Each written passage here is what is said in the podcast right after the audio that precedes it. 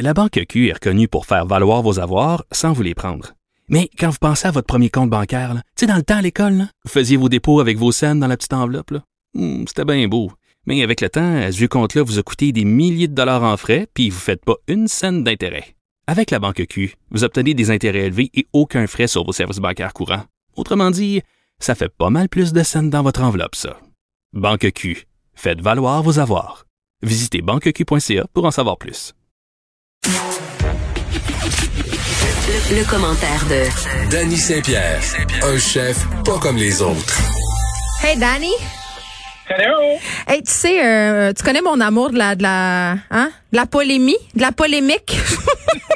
C'est notre infection préférée. non, mais c'est parce que on dirait, on dirait que je trouve qu'il y a rien, qu'il y a rien euh, de mieux qu'une bonne euh, polémique alimentaire. Je, je sais pas pourquoi, mais à chaque fois que je fais des statuts Facebook sur, trouvez-vous que si ou ça rapport à la bouffe, il y a comme 304 commentaires. Donc je me suis dit, on va le faire cet après-midi avec Dani, ça va être amusant. On est vendredi.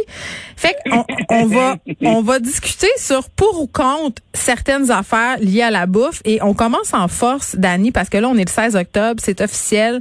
Euh, les lattés à la citrouille, communément appelés pumpkin latte, sont un peu partout dans les grandes chaînes qui nous vendent du café beaucoup trop cher. Là, on est-tu pour ou on est contre le pumpkin latte? Parce que moi, je vais te faire tout de suite une confidence. J'en ai jamais bu un, puis c'est pas par snobisme, c'est juste parce que j'ai- je sais pas. Ça j'ai jamais eu ce réflexe-là. Ben, moi, j'ai l'impression que dans les pumpkins là, il n'y a même pas de pumpkin. Mais c'est juste ça qui est le fun.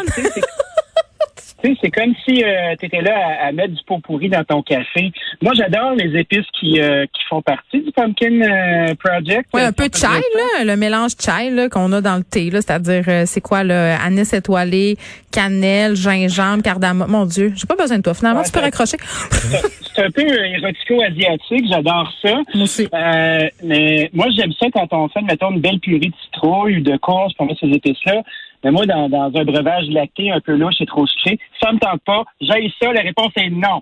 Mais je sais pas parce que moi j'ai j'ai un concours que je fais sempiternellement avec moi-même, c'est le concours de la gomme la plus dégueulasse. OK, j'aime ça acheter des sortes de gomme vraiment qui défient l'entendement puis tu pourras en discuter euh, avec les gens de l'équipe ici à Cube là, ils peuvent en témoigner parce qu'on fait des tests de goût et je pense qu'on a franchi le Rubicon euh, cette semaine d'année avec la gomme à la pomme verte. C'est La euh, gomme à la pomme verte. je sais pas là, c'est une Oh. espèce de pot de gomme aux pommes. euh, la marque c'est Mentos. C'est tellement dégueulasse la gang. Allez vous acheter ça. Vous allez vivre des affaires dans votre bouche. C'est euh, Parce que Ça les goûte le Jolly à la pomme verte sont très bons. Les Jolly Ranchers à la pomme verte Je sont sais, délicieux. mais même moi, que- je- on- Je suis une amande. Je suis une amande de la pomme verte de synthèse.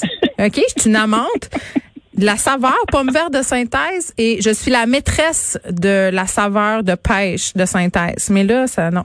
Ça, ça fonctionne pas pour moi, moi. Pêche de synthèse, là, moi j'ai grandi sur de la, du jus en cristaux là, quand on était enfant. Cristal léger ou le Kool-Aid? Les deux, hein? Le Kool-Aid, le, Kool-Aid ou euh, tu sais les, les jus en boîte qu'on rajoute de l'eau, puis là tu peux doser ton eau donc mettre plus de sucre. Ah, ça goûte le camp de vacances. Ah, hum. J'aime vraiment ça. OK. Euh, pour ou contre maintenant les petites maudites sauces en sachet, là, genre euh, demi-glace, demi-jus, là, puis tout ça. Tu sais, euh, sauce du Moi, je suis chasseur. pour. Hey, moi aussi, je suis pour. On aime, on peut-tu arrêter de snobber ces sauces-là? Moi, j'adore ça. J'ai déjà fait de la pub. J'ai déjà été grassement payé en appréciant le produit. Euh, je travaille pour Nord, je travaille pour Clubhouse. Puis, sais-tu quoi? Comme grand chef, en parenthèse, là, on a souvent la tendance de lever le là-dessus.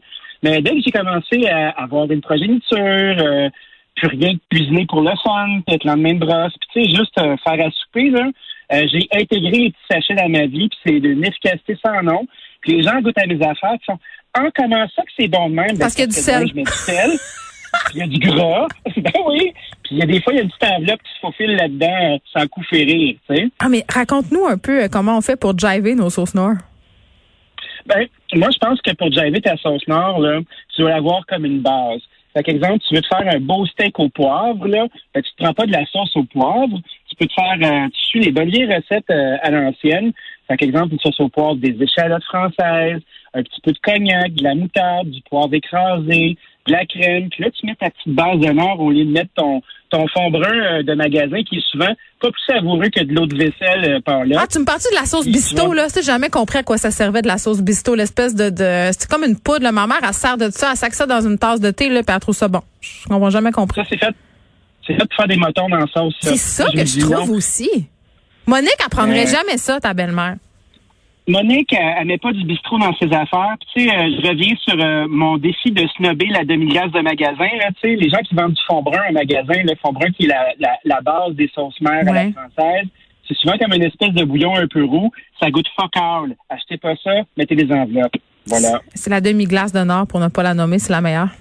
en tout cas, vous m'enverrez des caisses. Elle est puissante.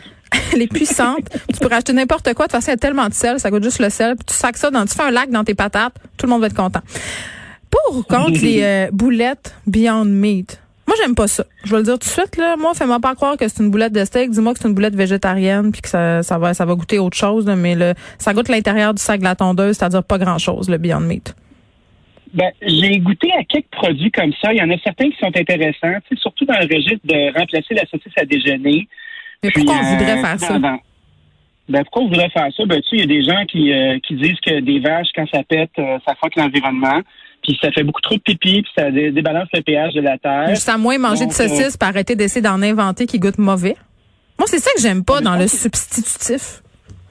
les gens ont besoin de ressources, puis les gens, je pense que des fois, sont pas prêts à sacrifier leur rituel au profit euh, de manger plus végé. Donc, quand ils se font des ingrédients de synthèse, ça apaise leur plaie saillante euh, de liberté gustative. Ben, là, Ça, je pense que c'est important pour eux. Puis en plus, on va se dire, là, quand c'est pas parce que t'es végétarien que t'es écolo, là, on va, on se rappelle-tu euh, du lait d'amande gate, euh, des avocats euh, sanguinaires qui sont rendus exploités par des cartels. Tu sais, on, on peut plus manger, on peut plus rien dire, on peut plus rien manger, Dani. Ça, c'est ce Non, je- je pense qu'on va se ramasser comme dans le soleil vert à, à prendre euh, de la poudre et se rendre compte que merde, c'est des humains qui n'ont pas rentré dans le rang du wokeness. Le secret dans la sauce. tu t'en rappelles? ça, c'était merveilleux. C'était deux madames qui faisaient cuire des messieurs. On pourrait, euh, ouais, je pense que c'est un bon concept. OK, on continue. Pour ou contre l'huile de truffe. Puis là, je veux juste te dire que moi, j'ai rien à voir. C'est euh, Frédéric Moncol, le recherchiste de l'émission, qui en a personnellement contre l'huile de truffe en tant euh, que bon petit snob du Myland qu'il est et qui veut rien savoir qu'on en verse n'importe où. Puis là, j'aimerais ça, euh, Dani, que tu me donnes raison. On peut en mettre de l'huile de truffe des fois, mettons, à des Moi, je places. pense qu'on on peut en mettre, mais il faut pas le claironner. Fait que tu, peux, tu peux pas dire, admettons, je t'ai fait un risotto à la truffe. Ah, mais ça, c'est gossant. un là. gros bleu, bleu, bleu d'huile de truffe, tu sais. Moi, tu vois, euh, pendant longtemps, euh, j'avais sur mon menu un risotto aux champignons. Euh, puis, euh, il y avait le petit mot truffé qui apparaissait à un moment donné. Mais tu le dis pas. un peu. Mais ça fonctionnait. Je prenais de l'huile de truffe noire. Je prenais pas la patente qui sent le gaz de tondeuse, là. Tu sais, c'est- pour les gens qui, euh, qui ont croisé l'huile de truffe, il y en a une qui sent l'empyromatique sur un chaud temps, là. Donc, celle-là est un petit peu trop badass pour moi, mais tu sais, une bonne odeur de sous-bois, de champignons. Pour ceux qui connaissent pas la truffe à la maison, c'est comme si un champignon a fait l'amour avec un caillou poreux, et puis tu sers ça en fine tranche sur de la nourriture de riche. Ça coûte beaucoup trop cher, et c'est un plaisir coupable. C'est pour ça que j'aime ça. Euh, Oui. J'ai acheté l'autre fois des chips aux truffes, puis je me suis jugée.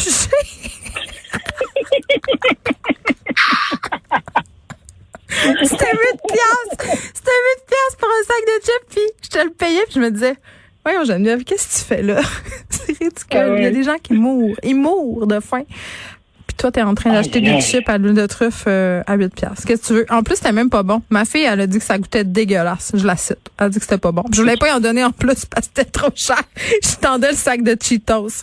C'est la compagnie, euh, ils font aussi euh, des chips au jambon de Bayonne. C'est n'importe quoi, là, ça goûte tout le chip au bacon pareil. C'est c'est ce que je voulais dire. Moi, j'ai mon j'ai aparté pris sur les celle-là au, au champagne l'autre jour, c'était fucking dégueulasse. Des chips au champagne, mais c'est bien pire que des chips aux truffes, là, franchement. C'est pas moi qui les ai achetés. Parce que chez nous, euh, les gens, là, ça ne boit pas du cava, tu comprends, hein? Quand on a des petites réceptions, là, tout le monde lève le nez sur le vin de paysan, hein? Ça veut des bouteilles de champagne. Avec qui tu te tiens, franchement? Ben, tu sais très bien avec qui je me tiens. Puis moi, je bois plus, fait que je suis pas dans ce cartel-là. C'est vrai. Donc, euh, ça fait ça, ça fait ça. Ils boivent moins, mais ils boivent mieux. Puis là, ben, il y a quelqu'un qui a eu la brillante idée d'acheter des chips au champagne. C'est comme si tu avais trempé tes chips euh, dans du cahier. C'était pas mangeable. Puis là, j'ai j'ai pété une belle coche. Puis j'ai dit non, ça suffit, c'était assez. Je suis contre. Moi, je veux des fritos. Je les Hey, veux les fritos, on s'en parle dessus, puis on prend ceux-là qui sont raides, là, le- puis le mélange, le party mix. Le party mix avec les petits ringolos. Moi, si tu veux me rendre contente, achète-moi un paquet de party mix. Moi, ce que j'aime pas du party mix, là, c'est les doigts sales de tout le monde qui prennent juste les choses qu'ils aiment dans le party mix. Ah, mais il faut que tu l'achètes juste pour toi. Il n'y a pas de party. Le party est avec toi-même, là. Voyons donc. Après tu, après, tu te touches, mais tu te laves les mains avant. OK. Oui. Pour ou contre la pizza hawaïenne? Ça, c'est la pizza avec les, euh, les ananas. C'est ça? Oui, oui, ça, c'est une invention canadienne. autre c'est bon, moi. Sucré salé. Jambon à l'ananas puis tout. C'est très bon. Mais tu vois, comme euh, la pizza, on l'associe souvent exclusivement aux Italiens, mais la pizza appartient au monde entier maintenant. Fait que les voix les plus fortes, les plus dissonantes devant le plaisir hawaïen euh, sont les gens de la diaspora italienne qui sont insultés de tout ça.